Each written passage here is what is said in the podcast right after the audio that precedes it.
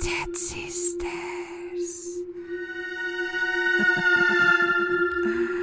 Spirited Sisters.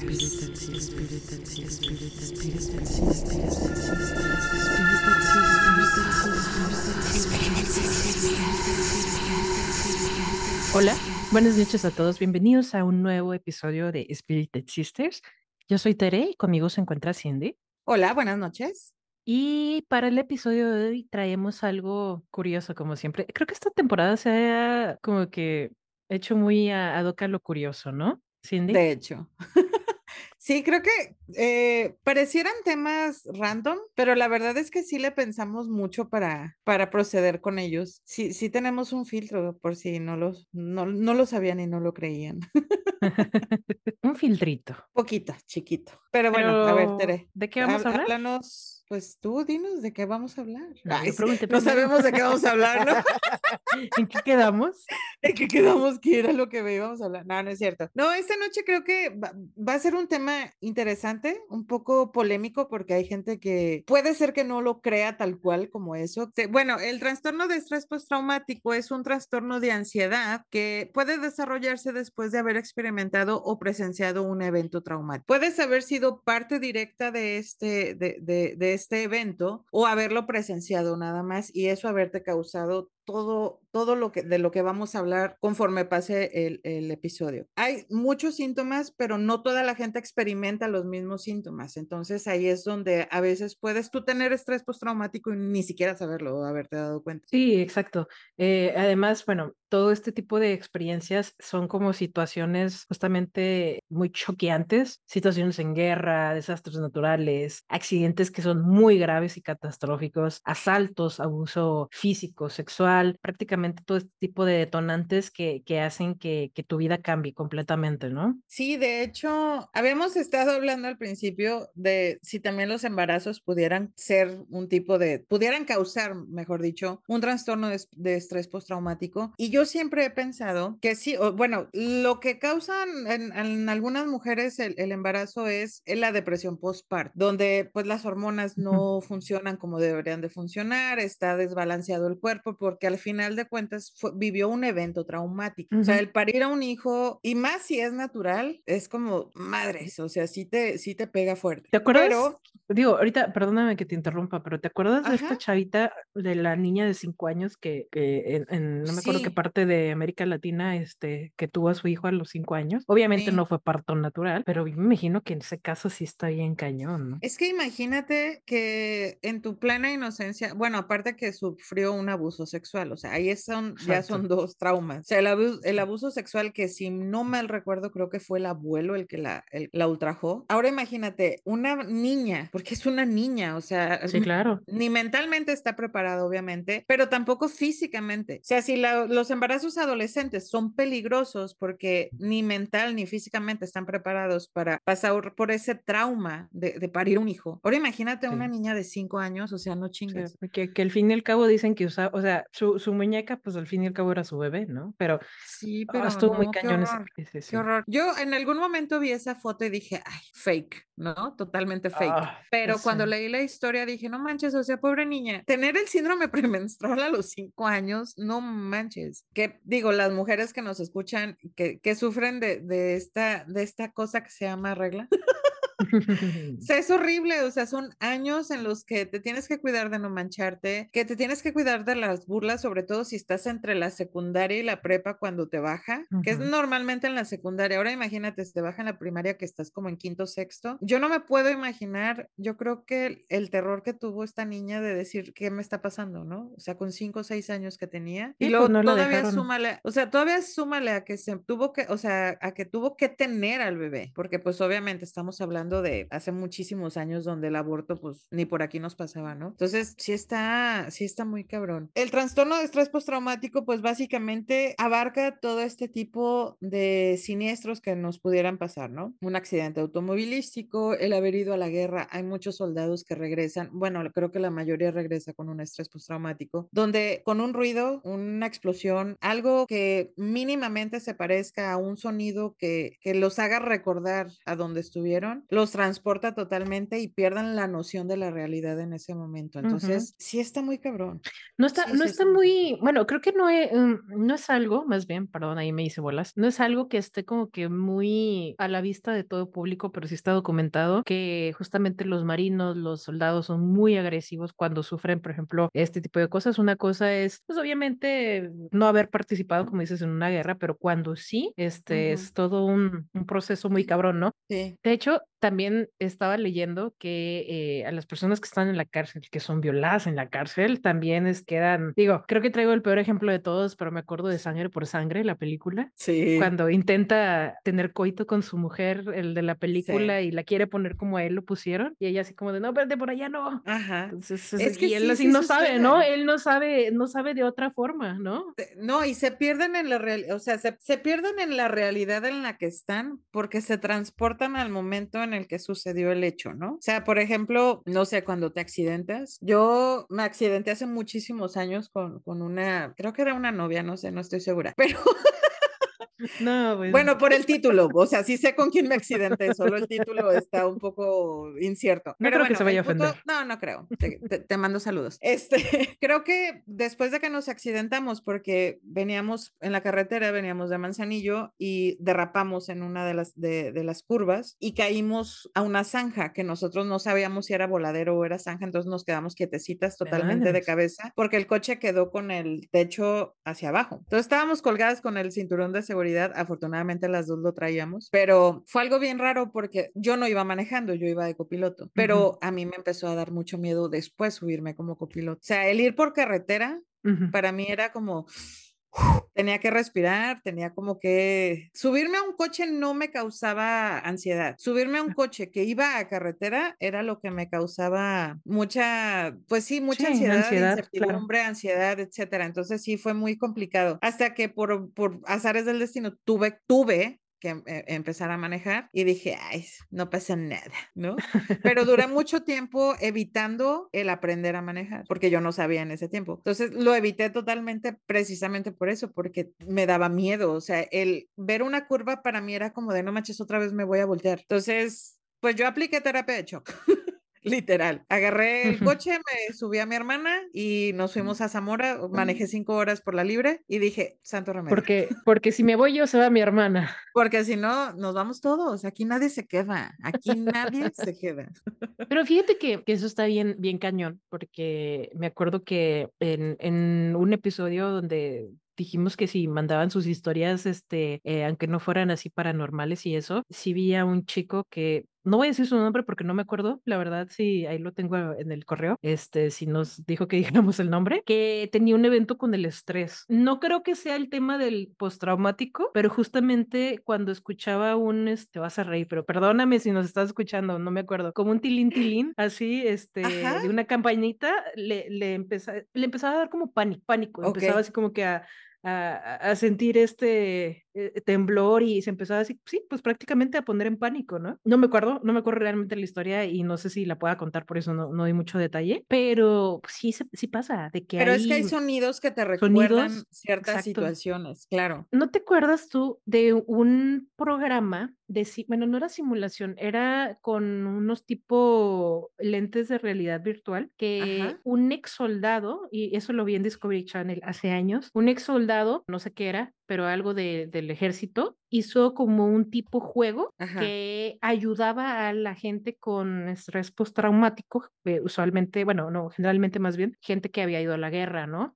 Y en ese momento se ponían demasiado mal. Yo siento que como que te disparaba, Ajá. disparaba, pues ahora sí que el, el, el evento, el, El recuerdo, recuerdo, más que ajá. ayudarles, pero pues él decía que solo así, ¿no? Y ahorita que dijiste terapia de choques, dije, no sé qué tan, tan ético, tan certero sea vivir lo mismo, lo mismo, lo mismo, hasta que tú digas ya, Hasta que lo normalices, porque es que, necesitas normalizarlo. pero eso no está tan bien, creo yo. Bueno, Es que no mira, vamos a entrar en temas de psicología, no, ¿no? bueno, Pero, pero sabes ajá. que yo creo que ahí radica la diferencia entre ver qué tipo de estrés postraumático tienes. Porque, por ejemplo, los soldados que tienen armas, que tienen conocimientos tácticos y todo este rollo, yo creo que Sí. sí sería peligroso el hecho de hacerlos revivir una y otra vez ese, ese evento, ¿no? Ahora, los, hay- es que hay síntomas y esos son los flashbacks. Por Ajá. ejemplo, hay soldados que yo he leído que escuchan una, una detonación, entre comillas, no precisamente de un arma, sino un fuego artificial eh, o ciertas luces o hasta un aroma los puede tra- transportar a-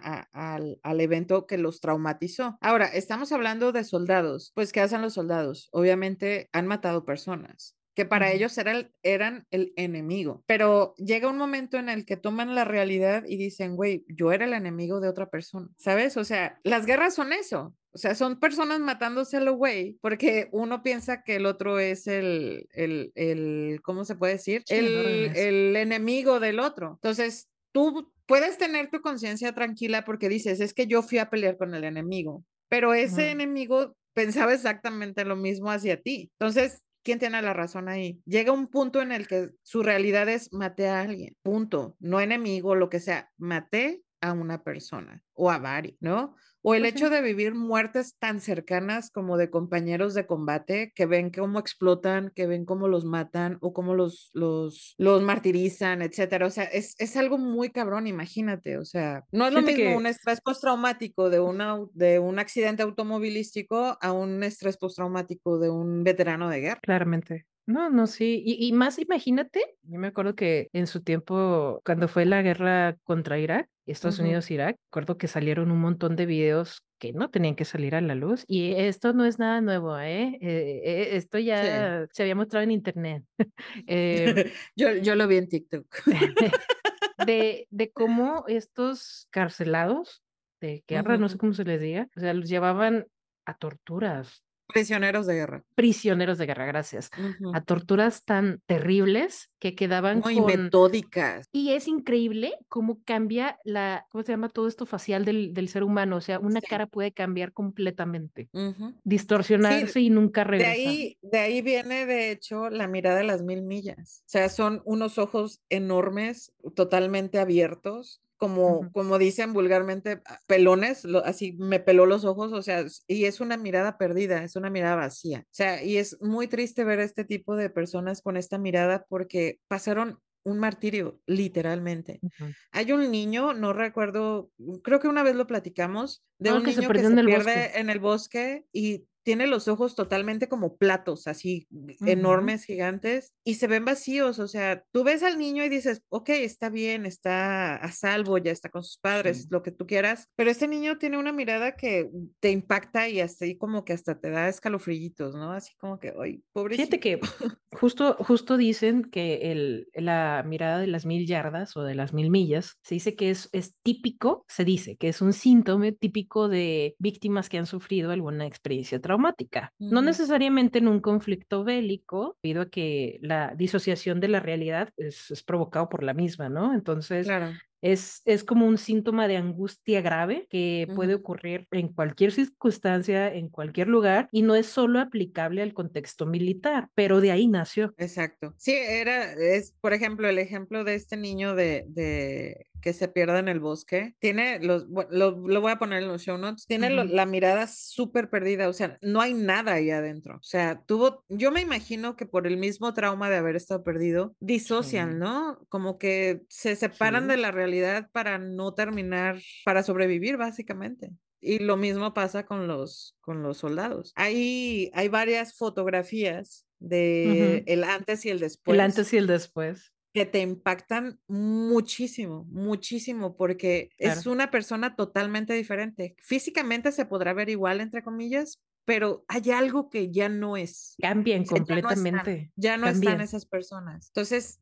si el estrés postraumático es algo que existe, es algo que es muy interesante de leer. Obviamente no está chido vivirlo, pero el Oye, es una conocerlo te terapia. puede...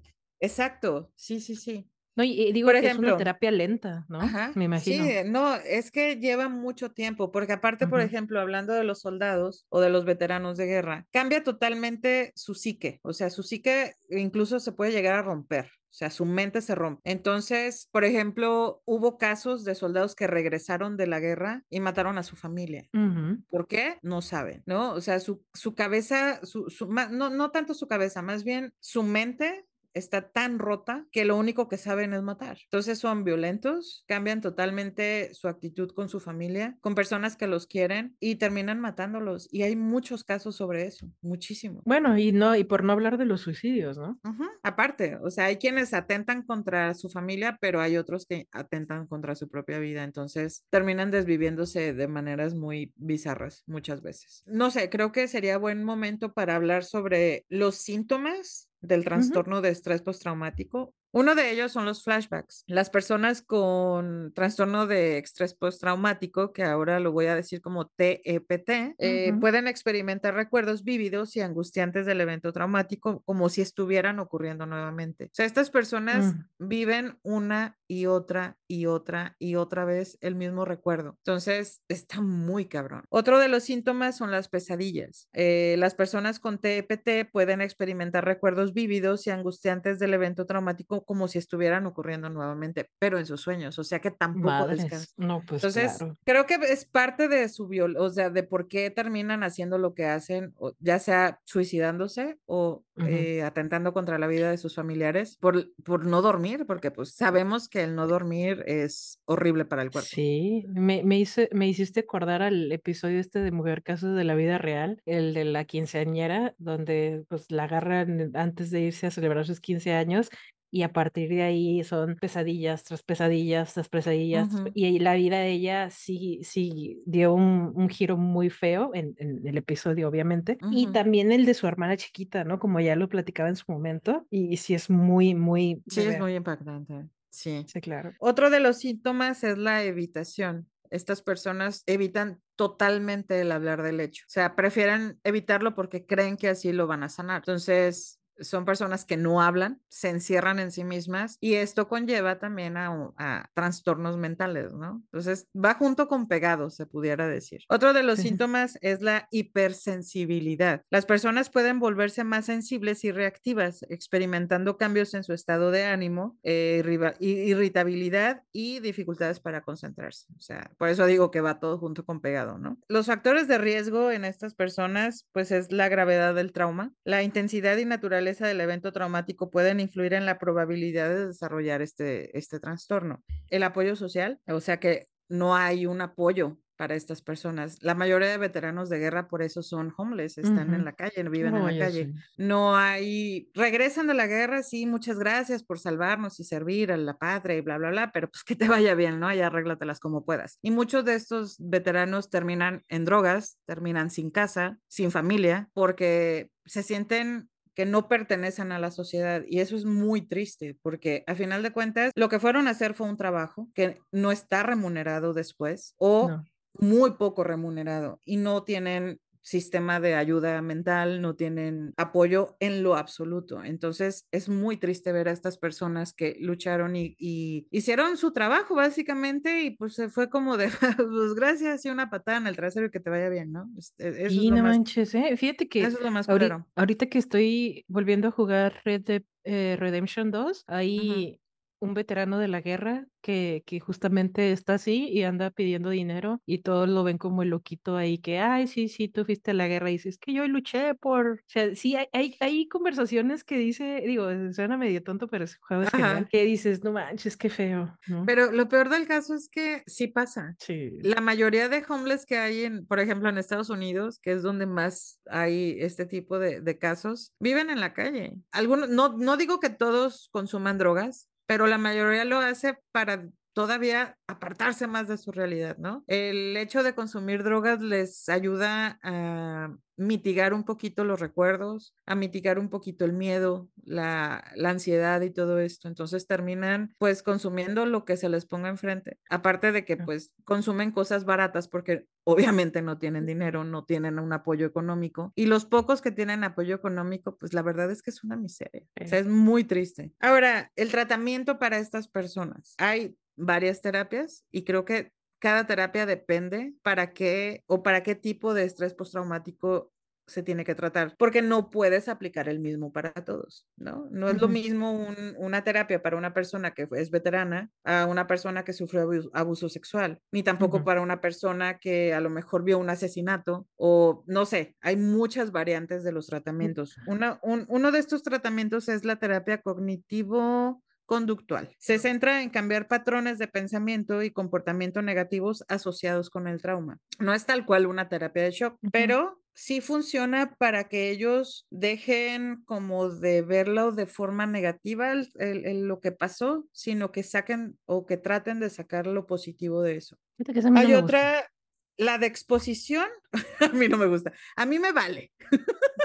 No, a mí no me Hay gusta otra, hay otra terapia que se llama ter- terapia de exposición. Ayuda a las personas a enfrentar gradualmente las memorias eh, traumáticas, disminuyendo la intensidad emocional asociada. O sea, no es, no es tal cual como la he hecho, quiero pensar, sino que gradualmente van haciendo que el- la emoción que sientes no sea tan abrumadora y que puedas empezar como a, a funcionar normalmente, entre comillas, ¿no? Obviamente están los medicamentos, que en algunos casos se pueden recetar antidepresivos o ansiolíticos para aliviar los, eh, los síntomas específicos, pero son peligrosas también porque terminan siendo adictos a este tipo de Y medicamentos. si las dejan, es el pinche shock que les da, ¿no? El subidón. Exacto. Sí, de hecho, lo que, por ejemplo, lo- los ansiolíticos y los de- antidepresivos funcionan, no son mágicos. No a la primera pastilla vas a decir, wow, qué bien me siento. No, claro que no. Es un proceso muy gradual en el cuerpo porque el cuerpo va absorbiendo estos, estos químicos que a tu cerebro ya le hacen falta y lo que hace es que van haciendo un pico. Cuando llegan al pico más alto de la dosis, es cuando se empieza a normalizar todo en el cuerpo. Ay, sí. Entonces, no porque te receten un antidepresivo y te lo tomes el primer día, vas a decir, wow, ya no tengo depresión. No, así no funciona. No, pero son bien padres. O sea, yo, Ah, no, yo me gustan los medicamentos, pero no manches. ¿No has escuchado el, el TikTok este donde sale independientemente, no sé, la, la eh, pastilla que te receten y, y te ponen el audio de fondo de es bien chido no sentir nada por nadie y, y, y sale la pastilla en cuestión? Así me Yo siento yo con, con las mías. Yo, yo vi una que me gustó mucho ahora que está est- esta, esta moda de ser coquette. Hay, hay ¿Qué es una cajita de que te apina con un moñito y dice loquet. ¿Qué es, qué es ser Y coquete? dije, wow, le voy a poner un moñito a mi cajita de que te apina. Y ya, ¿Qué voy a es- hacer loquet. ¿Qué, qué- pero qué, qué es ser coquete, güey? Perdón. ¿No que- sabes qué es ser coquette? No, no Es sé que qué no es. estás a la vanguardia, Teresa. ¿Qué es lo que sucede contigo? ¿Esos los, los Se chavos de ahora? supone que es, es la moda de traer Ah. moñitos rositas y vestirte y ser como coqueta, güey. Coquet, coquet. ¿Sí sabes? Ok, sí, sí, sí. Entonces wow. me dio mucha risa porque pues ya yo casi cuarentona dije, no, pues Ajá. ¿cuál coquet? Loquet, ¿no? Y mi cajita de que te apina con moñito, pues mejor le pongo el moñito a la, a la cajita que a mí. Pero bueno, volviendo al tema. La prevención obviamente no es tal cual una prevención porque no puedes prevenir, siendo por ejemplo un, un soldado, no puedes prevenir esto, a menos que haya una atención temprana. El hecho de tener un apoyo mental llevando terapia, pero creo que es complicado para los veteranos de guerra, ¿no? Porque Y, pues a bueno, final de no- cuentas ellos viven otra otra realidad. Nos, nos estamos como que haciendo mucho hacia los veteranos, pero yo, yo considero que, no, hasta creo que en los, en los adictos, digo, quiero hacer una pequeña pausa ahí porque hace unos días me tocó ver otro video de los, de toda esta hilera de, en, en California, no me acuerdo en qué lado están los del el fentanilo. Entonces, Oh, sí, sí, sí, sí, sí. Hay, hay, la- hay muchas personas que las ves y dices, esa persona tiene cara de que ha pasado por mucho y Pero creo que la droga, la, bla, bla, bla. creo que la drogadicción no pudiera, no, no, no entra en un estrés postraumático, ¿No? tal cual. O sea, el consumo de sustancias, no. El por qué las consumes, quizás sí. mm, Creo que las, las drogas en sí, el consumo de, de, de sustancias, tendría que ser como muy específico el por qué las estás consumiendo. O sea, el, Sí, ¿no? el- la Entonces- circunstancia, el contexto. Sí, claro. Entonces, E- no Eso es a lo que voy. que- No, más que el consumir, o sea, hay gente que dices, "Ah, no, sí está ahí media. Es que yo, yo creo que, mm, no sé, por ejemplo, hay como los niños de la calle, ¿no? Que hay niños, por ejemplo, en México, que se van de su casa a los seis, siete años porque el papá los violenta, la mamá los violenta o incluso sufren abuso sexual la mayoría o algunos y terminan viviendo en las calles. Y en alguna ocasión vi un documental sobre niños de la calle donde les preguntaban el por qué no vivían con sus padres y decían, es que prefiero vivir abajo de un puente, adentro de una coladera, que volver a sufrir el abuso que yo vivía en mi casa. Porque son niños que los ponían a trabajar, a pedir limosna, los obligaban a llevar una cuota a su casa y si no la llevaban, ¿qué pasaba? Los golpeaban, los dejaban dormir afuera y decían, pues si ya me van a dejar dormir afuera, pues mejor me voy. Y para eso quieren Y- tener hijos.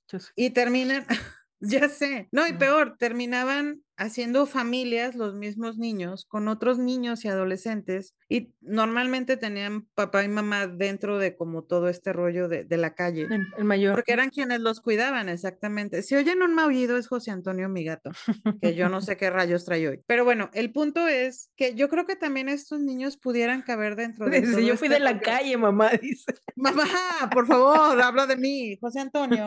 Es en serio. Eh, creo que estos niños también podrían ser víctimas como de este tipo de trastorno, no al grado como los veteranos o como las personas que sufren abuso sexual, pero sí Oh, también. después, ¿te te acuerdas de la niña que la neta a mí se me hizo muy feo como le pusieron la niña monstruo? Digo, ¿Cuál es así le pusieron. La, la niña que, que lastimaba a su hermanito, que se la pasaba de vivienda. Ah, la niña psicópata. Esa, la niña psicópata, una disculpa. Que se la pasaba ¿cuál de es la niña monstruo? No, Esa yo perdón, no la he perdón. visto. No, la, Aún la así suena feo, psicópata. ¿no? Que Sí, claro. lastimaba a su hermanito porque ella había, o sea, la habían abusado de todas las maneras posibles, ¿no? Y, y la cara de la niña era de maldad, maldad, Pero maldad pura. fíjate que a pesar de que era maldad, ve- veías algo inconsciente, inocente. inconsciente, Veías algo en- claramente. inocente en ella. El, mira, el, el hecho de ser afectivo se aprende desde bebé. El tipo de amor que tú recibas es el tipo de amor que tú vas a dar. Obviamente, si esta niña desde que nació literalmente sufrió maltrato y sufrió Ujú. golpes, para ella eso era una muestra de amor de parte de sus padres. Si no mal recuerdo, esta niña creo que estuvo con la mamá muerta, ¿no? Y luego los papá, el papá lo sacó. No me acuerdo. de- no, de- eh, de la los, no, eh, esta era de, la señora era una prostituta.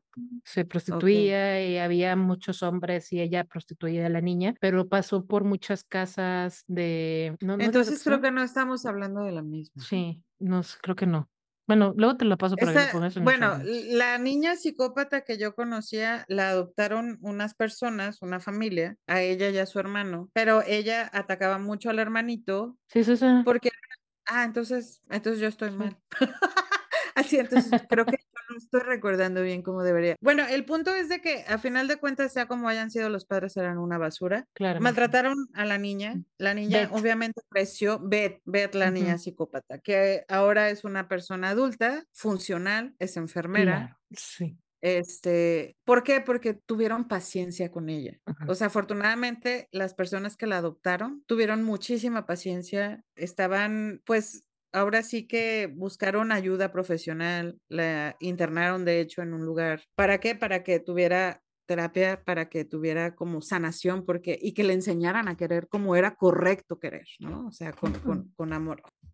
Hablando de, de Beth, esta niña que la apodaban la niña psicópata, viene un, un apartado que yo quiero mencionar, que es la desmitificación de este trastorno. Por ejemplo, esta niña sufrió un abuso y tuvo un trauma, lo cual la llevó a tener también un estrés postraumático que se trató y afortunadamente ahora, como mencionaba, ya es funcional. Eh, la desmitificación, mm, la Desmiti. desmitificación, la desmitificación la desmitificación aborda los estigmas asociados con el trastorno de estrés postraumático, des- de este, destacando que es una respuesta natural a experiencias extremadamente estresantes y que la ayuda está disponible. O sea, el hecho de quitarle estigma a estas personas también les ayuda a sanar como este tipo de trastorno. ¿Por qué? Porque ya no se sientan tan fuera de la sociedad y los están incluyendo dentro de programas de ayuda. No digo que en todos lados suceda, ni que en todos los casos funcione, pero el hecho de saber que una persona que tiene este trastorno no es mala por sí sola, simplemente es la manera en cómo el cuerpo reacciona y la mente reacciona para sal- sabal- salvaguardar la salud o la poca salud mental que se puede tener después de un trauma tan cabrón, ¿no? Oye, yo tengo una duda. ¿El caso de Gypsy Rose se puede considerar como estrés postraumático? Damn. Y justo ahorita que está fresco ese caso, está, estaría interesante, creo que desmenuzarlo y ver si Podríamos corresponde. cerrar con él, ¿no? Ajá, sí, creo que sí.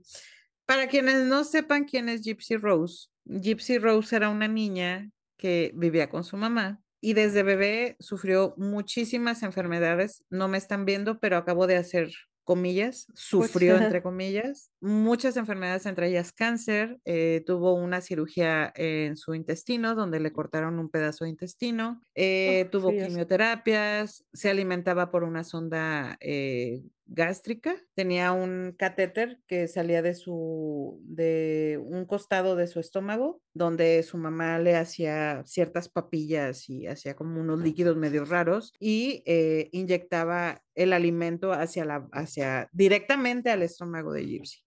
Ahora, claro. ustedes dirán, bueno, pues es una niña enferma. Pues resulta que la que está enferma era la mamá. La mamá tenía una enfermedad que se llama eh, Munchausen by praxis o Munchausen por poder. En este tipo de enfermedades hay, hay dos lados, ¿no? Quienes se enferman adrede para tener atención de otras personas y el Munchausen by praxis o por poder es eh, donde la persona que lo sufre enferma a sus familiares directos o en este caso hijos o pareja para recibir ellos la atención y el reconocimiento de mira cómo se sacrifica por su hija enferma, mira cómo se sacrifica por su esposo, etcétera, ¿no? Este tipo de, de personas así. Ahora, la mujer sacó muchísimo provecho de Lucró las muchísimo. enfermedades de, de su hija porque obtuvo una casa que estaba acondicionada a una niña con silla de ruedas, que al final de cuentas la niña no necesitaba una silla de ruedas porque podía caminar perfectamente. No solo la engañó a ella eh, con respecto a sus enfermedades, porque hasta le dijo que tenía cáncer, sino que también la engañó con su edad. La niña toda la vida pensó que tenía 14 años, 15, cuando realmente tenía 18, 19 años aproximadamente. ¿Por qué hacía esto la mamá? Porque entre, menor, entre menor fuera la niña, más lástima causaba, y entre más lástima causaba, pues más dinero sacaba, ¿no? Era muy común que les regalaran viajes a Disney porque la niña estaba a punto de morir, entre comillas, porque se había enfermado, porque había pasado muchas cosas. Entonces la niña creció totalmente alejada de mucha familia porque entre más crecía la niña, más la alejaba y como esta mujer tenía que buscar médicos que le creyeran sus historias, obviamente se tenía que ir más lejos porque donde la cachaban, pues ya no iba a funcionar, entonces se tenía que mudar a, mm, a, a diferentes lugares para, para que esto siguiera surgiendo efecto, ¿no? Ella, el pretexto que ponía para no tener el archivo médico de la niña es que en el huracán Katrina habían perdido todo, todo su archivo y no había manera de corroborar esto porque pues realmente sí pasó el huracán Katrina, hizo muchos destrozos, hizo muchas, hubo muchas Todo pérdidas quedó en cuanto a archivos de al hospitales y todo eso.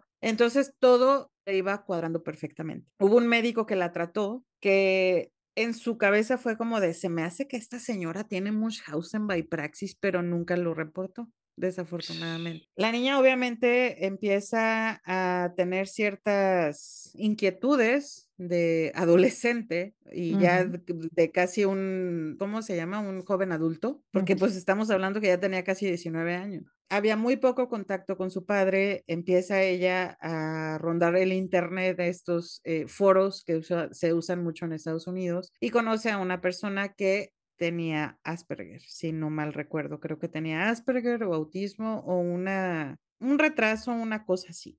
Entonces, ella lo empieza como a envolver, entre los dos se envuelven y ella le dice, quiero matar a mi mamá porque ya me di cuenta que no estoy enferma, que sí puedo caminar, que no necesito esta silla de ruedas y empiezan a fantasear muchas de las cosas, porque ella hacía actos en la cámara con pelucas, vestida de princesa de Disney, ahí Ujú. algo medio torcidón, medio raro, ¿no? El punto es de que esta chica mata a su mamá. No directamente ella, sino que manipula al novio que tenía un coeficiente intelectual un poquito bajo de la norma, entonces era muy, muy manipulable el chico y mata a la mamá de esta chica. Huyen juntos, se van a la casa del muchacho y los cachan luego, luego, porque estaban. Sí, luego, luego, ¿no? Sí, claro. Sí, No, los pues dos es que- estaban bien güeyes, ¿no? pues es Que al final de güey, o cuentas sea, ella, ella era una niña, o sea, en su cabeza. pues ella pues, quería escapar de eso. Exactamente. Entonces, acaba de salir de la cárcel y Tere mencionaba esto de que a lo mejor ella pudiera tener un tipo de estrés postraumático por cómo reacciona y cómo está haciendo las cosas ahorita, ¿no? O, o No, te y- referías a eso. No me refería tal cual a eso, sino que, bueno, parte de lo que la mamá hacía, por ejemplo, lo de los dientes, el cabello, pues obviamente la chica cambió completamente, ¿no? Como ella se veía en las fotos y me imagino que, pues lo que pasó, lo que vivió, pues fue algo que le marcó intensamente, ¿no? Mira, yo creo que hasta, yo creo que tanto le marcó que no sé si has visto a su esposo. Ah, claro, a su mamá. Su esposo es la misma cara de su mamá. O sea, y no hablo literal, o sea, hablo literalmente. Sí, No entonces es es muy como que medio parecido. se parece, no, literalmente es Muy, la cara de muy. su jefa. Ahora, no sé qué tipo de relación lleven, no sé si sea él también un poco manipulador con ella, no tengo idea, pero creo que después de todo lo que vivió ella, debe de haber una parte en la que ella sigue siendo eh, naif, eh, Sí, ¿no? Inocente. suena, suena mucho, ¿no? No sé si viste que quería que, ¿quién? Millie, Millie Bobby, Bobby Brown, así se llama la, la de Stranger Things. Ajá. ¿Sí fue ella la que quería que le interpretara su vida, algo así? ¿Eso dijo? Eso no lo supe. Sí, sí, sí. No sé si era Millie Bobby Brown, la niña de Stranger Things. Ajá. Pues Ajá, estaba sí. a lo mejor sí. Sí, Pero, pero ya creció la chamaca. pues ya ya- chamaca. No, pero digo que ya no se ve así, o sea, como en su momento que sí parecía, pues, Eleven. O sea, esta chica sale de la cárcel y yo vi una entrevista de ella cuando estaba en la cárcel, no de recién que la metieron, sino años después que todavía estaba presa, donde decía que jamás se había sentido tan libre Sí. estando eh, fuera como estaba libre en la cárcel. Obviamente las ataduras de la madre pues eran, eran demasiadas y se entiende, ¿no? José Antonio está dando un chingo de lata esta noche. Una disculpa por mi gato. Fíjate que yo creo que es un yugo muy fuerte, ¿no? De repente hay, hay noticias en las que los papás, bueno, nada más son muy absorbentes con, con los hijos, ¿no? Y más con cuando ya están solas, ¿no? Y creo que por, no me acuerdo en dónde, pero hubo un caso donde el, el señor tomó como esposa a la hija que, porque la mujer se murió y como ella se parece. eh, obviamente salen películas y salen cosas, pero este, pues hay casos reales, Pero sí son cosas que pasan, porque terminan, por ejemplo, en este caso, como el que mencionas, terminan siendo el sustituto de la madre, ¿no? Independientemente de si se parecen o no físicamente, el hecho de usar a tu hija como el sustituto de tu esposa, yo creo que es de las cosas más enfermas que pueden haber en la vida, ¿no? Ya sé, Y el trauma que pueden ocasionar es, creo que, irremediable. Yo creo que ahí no hay manera de, de, de sanar totalmente. Pueden hacerlas funcionar en, en- en, eh, eh, socialmente, quizás, pero el hecho a lo mejor hasta de intimar con una pareja llega a ser muy cabrón, muy, muy cabrón. Eh, Ahora estamos hablando de, de personas que sufren este tipo de cosas. Por ejemplo, eh, Gypsy Rose, yo creo que sí tiene algún tipo de estrés postraumático por, Sí. porque no creció. ¿sabes? O sea, Su vida fue un ella show para alimentar el ego de su madre. exactamente, no, y aparte en edad, ni edad física ni edad mental pudo crecer de manera saludable. El hecho de no tener un control de su propia vida, porque su mamá básicamente tenía un armario atascado de medicamentos que tristemente no necesitaba ninguno, No dejarla convivir con alguien de su edad, ¿no? porque ni siquiera ella sabía qué edad tenía realmente. Bueno, sí. O sea, cuando, cuando la apresan, que, que por fin pasa, pasa después de que eh, encuentran el cadáver de la mamá, pues ella era una niña de 14 años en un cuerpo, entre comillas, de una chica de casi 19 años. Entonces, vivió una mentira, toda su vida fue una mentira, porque muchas de las cosas con las que ella creció, se dio cuenta que nunca pasaron cuando en la policía fue como de, güey, nunca tuviste cáncer. o sea, Uy. nunca tuviste que haberte alimentado por una bolsa en el estómago. O sea, Pero para una persona que no ha vivido eso, es muy fácil decir, ¿no? Cuando no tienes el yugo de alguien más sobre ti. Y yo creo que sí le afectó bastante. Claro. Eh, y ahorita imagínate el boom de las redes sociales. Ella sale en el, en el pleno boom de redes sociales. O sea, eh, todo el, el, el bullying, todo, todo, todo, todo, ¿no? El- la. Entonces eso Sí, puede ser creo muy, muy que, fuerte. creo que ahorita todavía no está en su 100%, porque apenas está agarrando el rollo de cómo es la vida ahorita. Porque cuando a ella la apresan, pues hace cuántos años fue, o sea, cumplió Diez- ya los 10, sí cumplió 10 los 10 años. años completos. ¿no? Sí. Entonces, o sea, vivimos en una era que está cambiando todos los días, porque cuando apenas te estás acostumbrando a algo, ya sacaron otra cosa nueva, ¿no? Sí, ahora ya son coquetos Entonces- todos. Ahora ya somos coquetas todas, ¿no? Entonces, claro. Entonces sí está bien cabrón. Y creo que más que nada de el hecho de que estemos hablando de, del estrés postraumático, no es nada más como el hecho de hablar sobre lo malo, ¿no? También creo que hay que concientizarnos de que en- todas las personas tenemos un pasado y que no sabemos cómo pueden reaccionar ante cualquier situación que se presente dentro del, dentro de la sociedad en la que nos estamos eh, desarrollando, en la que convivimos, ¿no? No podemos juzgar a las personas porque no las conocemos del todo. Entonces, Y- creo que sí, está cabrón. Además, hay que, hay que saber que con el Internet, detrás de una pantalla en anónimo, la gente ha hecho que otras personas se maten. Totalmente. Y entonces- fíjate, ahorita, ¿sabes qué? Me acordé del caso de la chica que hizo que su novio se suicidara, no sé si te acuerdas. he Eh, el chavo tenía depresión. Oh, El, sí. el chavo tenía depresión y la chica hubo eh, evidencia de mensajes donde ella le decía, pues ya mátate, Mátate. ya, ya haz- mátate. haz- hazle un favor al, al mundo y ya, muérete. O sea, deja de estarte quejando. Y a ella creo que sí la, la, Sí, la juzgaron como... Involuntario o algo así, ¿no? Ajá, sí, porque a final de cuentas el chico eh, atentó contra su vida exitosamente Y lo logró. Ajá. y lo logró, exacto. Pero fue porque la chica, el chavo en un momento dijo, e- en- el chavo de hecho en un momento dijo, ¿sabes qué? Creo que no, eh, creo que hay más opciones, creo que mejor no, y la chica lo, in- lo instigó hasta que pues se desvivió el chavo. Sí, claro. Entonces, E- Es gente que es muy, está muy, en un momento muy vulnerable, ¿no? Y con cualquier, ¿no? Es- Pero es qué como feo decir, que si, tu si yo salto, tú, tú saltas y eso, espérate, no literalmente, ¿no? Sí. ajá. Sí, sí. Pero no, pero la muchacha, que- ay, bueno, mira, este Santo y la Riverol, ¿no? Mm. No. Qué feo eh, que la persona en la que confías sea la que te sentencia a muerte, ¿no? Híjole, sin palabras. Es que está muy cabrón. No, sí está cabrón. Pero Sí. creo que eh, parte de por qué quisimos hablar sobre esto es que creo que esta temporada va a ser un poquito de todo. Tenemos eh, pensados episodios que no nada más tienen que ver con la espiritualidad, con la magia, con lo paranormal y todo eso, sino queremos abordar temas, no quiero decir random, pero que tengan como más, eh, no sé cómo explicarlo. Ayúdame, Teresa. Sí, o sea, un poquito más de la vida real común, ¿no?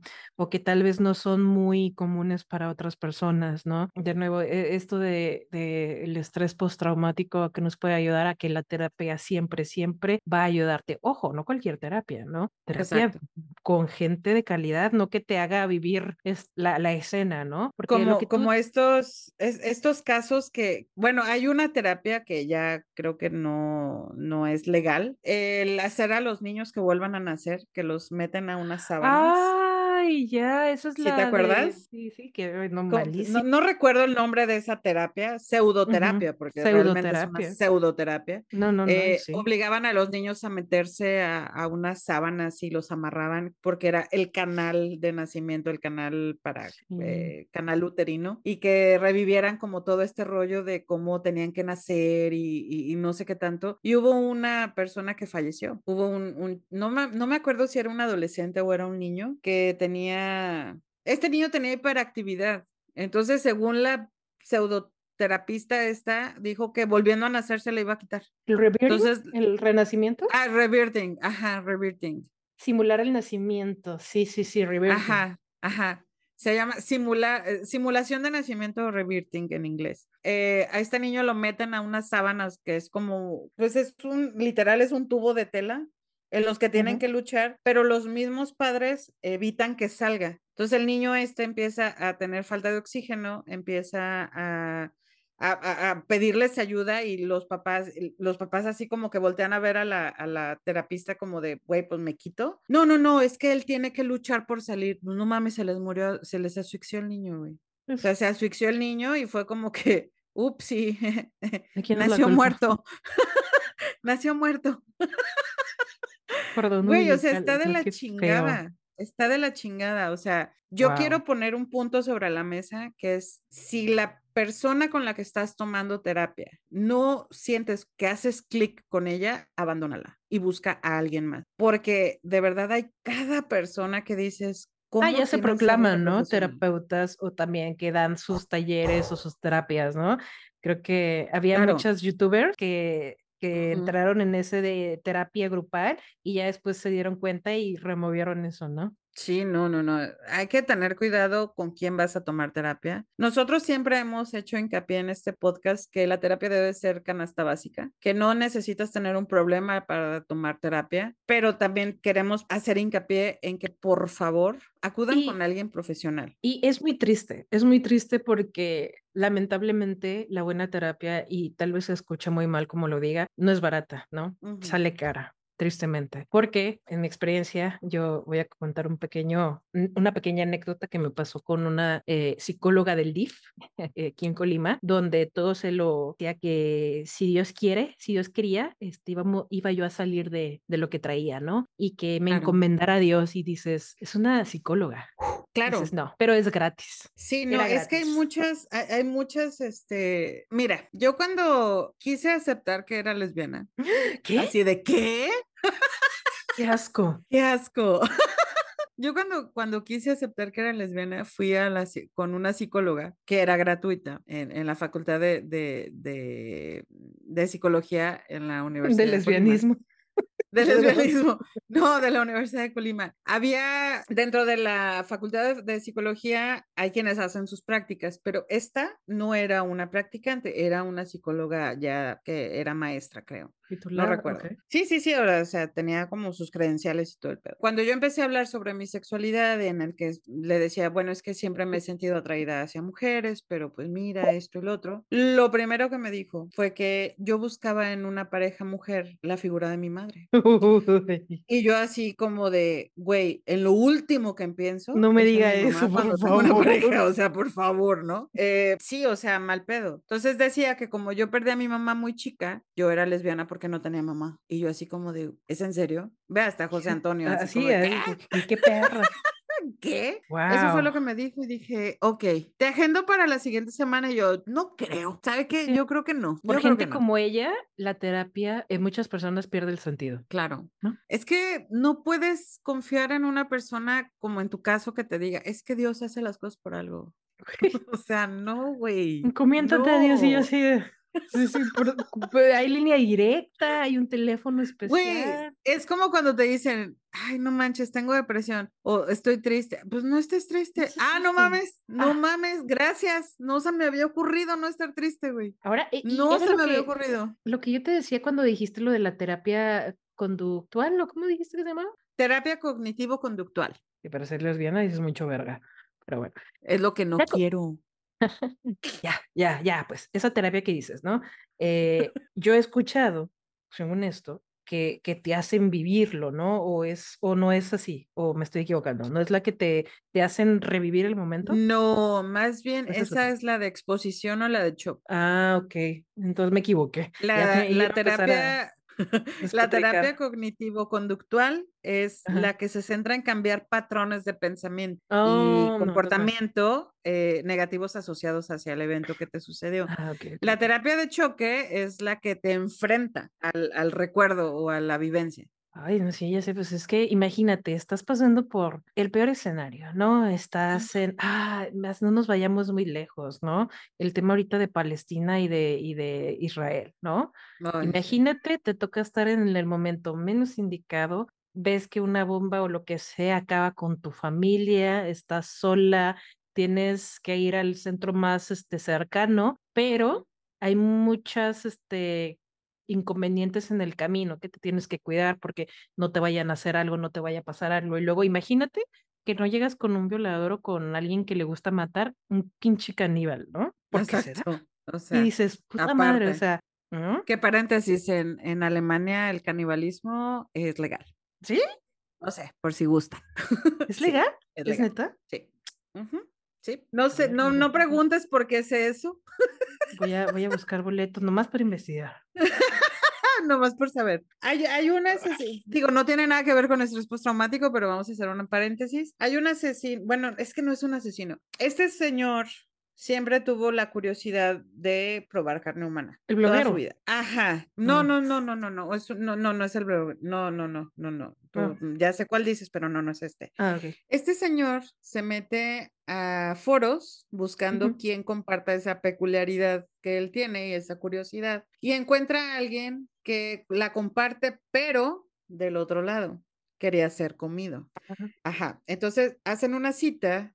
Los dos, pues son, no son gays, Pero son apasionados de la carne. Son apasionados de la carne, literalmente. Entonces tienen un encuentro sexual en el que se están bra- abrazando, besando y así como muy bonito. Y el otro le dice, ¿sabes qué? Estoy listo, cómeme. Y el otro le dice, ok, pero ¿te puedo grabar? Y el otro dice, a huevo. Entonces hay un consentimiento de él en cámara diciendo, yo me ofrezco Consciente. como alimento. ¿sabes? Hay, hay, hay consentimiento, eso está bien cabrón, güey. Sí, con mucho Entonces, eh, sentimiento. Entonces, este güey procede a hacer el corte, ya sabes, el corte, pero esta persona pues está extasiada de ver cómo se lo están comiendo. O sea, hace el corte, lo cocina, lo preparan, hierbas finas y ajo y mantequilla y Muy todo. gourmet. Muy gourmet. Entonces empieza a perder mucha sangre. El otro lo abraza, lo lleva a la bañera, lo mete en agua para, para suavizar la carne, no, no es cierto. Para, no sé, para a lo mejor tratarlo porque obviamente no lo podía llevar a un hospital. Mm. Esta persona muere y dice, pues bueno, ya se murió, yo no quería matarlo, solo quería probar la carne y procede a hacer los cortes para meterlo al refri y tenerlo ahí. Este güey empieza a comérselo, eh, empieza ya a ver que se le está acabando el muertito y se mete otra vez al foro y encuentra a otro güey que tiene la curiosidad. Nada más la curiosidad sobre el tema. Entonces este güey le dice, pues hay que vernos porque pues el que ya se me está acabando el último que me eché. Entonces este güey dice, ah. El primero y el vergas". último. Ajá, entonces va a la policía, ofrece todo el resumen de, de- de correos y mensajes que se intercambiaron y arrestan a este güey. y ahí es Ah, donde sí me yo me enteré que en Alemania el canibalismo es legal. Entonces, el, no lo pueden meter a la, o sea, tienen esta, esta, esta duda ¿no? Mm. porque Ah, hay ok, ok, ok. consentimiento, hay cámara, hay una cámara que está grabando donde él dice específicamente que él está dispuesto a ser comido y que no hay pedo. Entonces, creo que lo, lo, ¿cómo se puede decir? No lo arrestan porque ya lo Ese habían es- arrestado.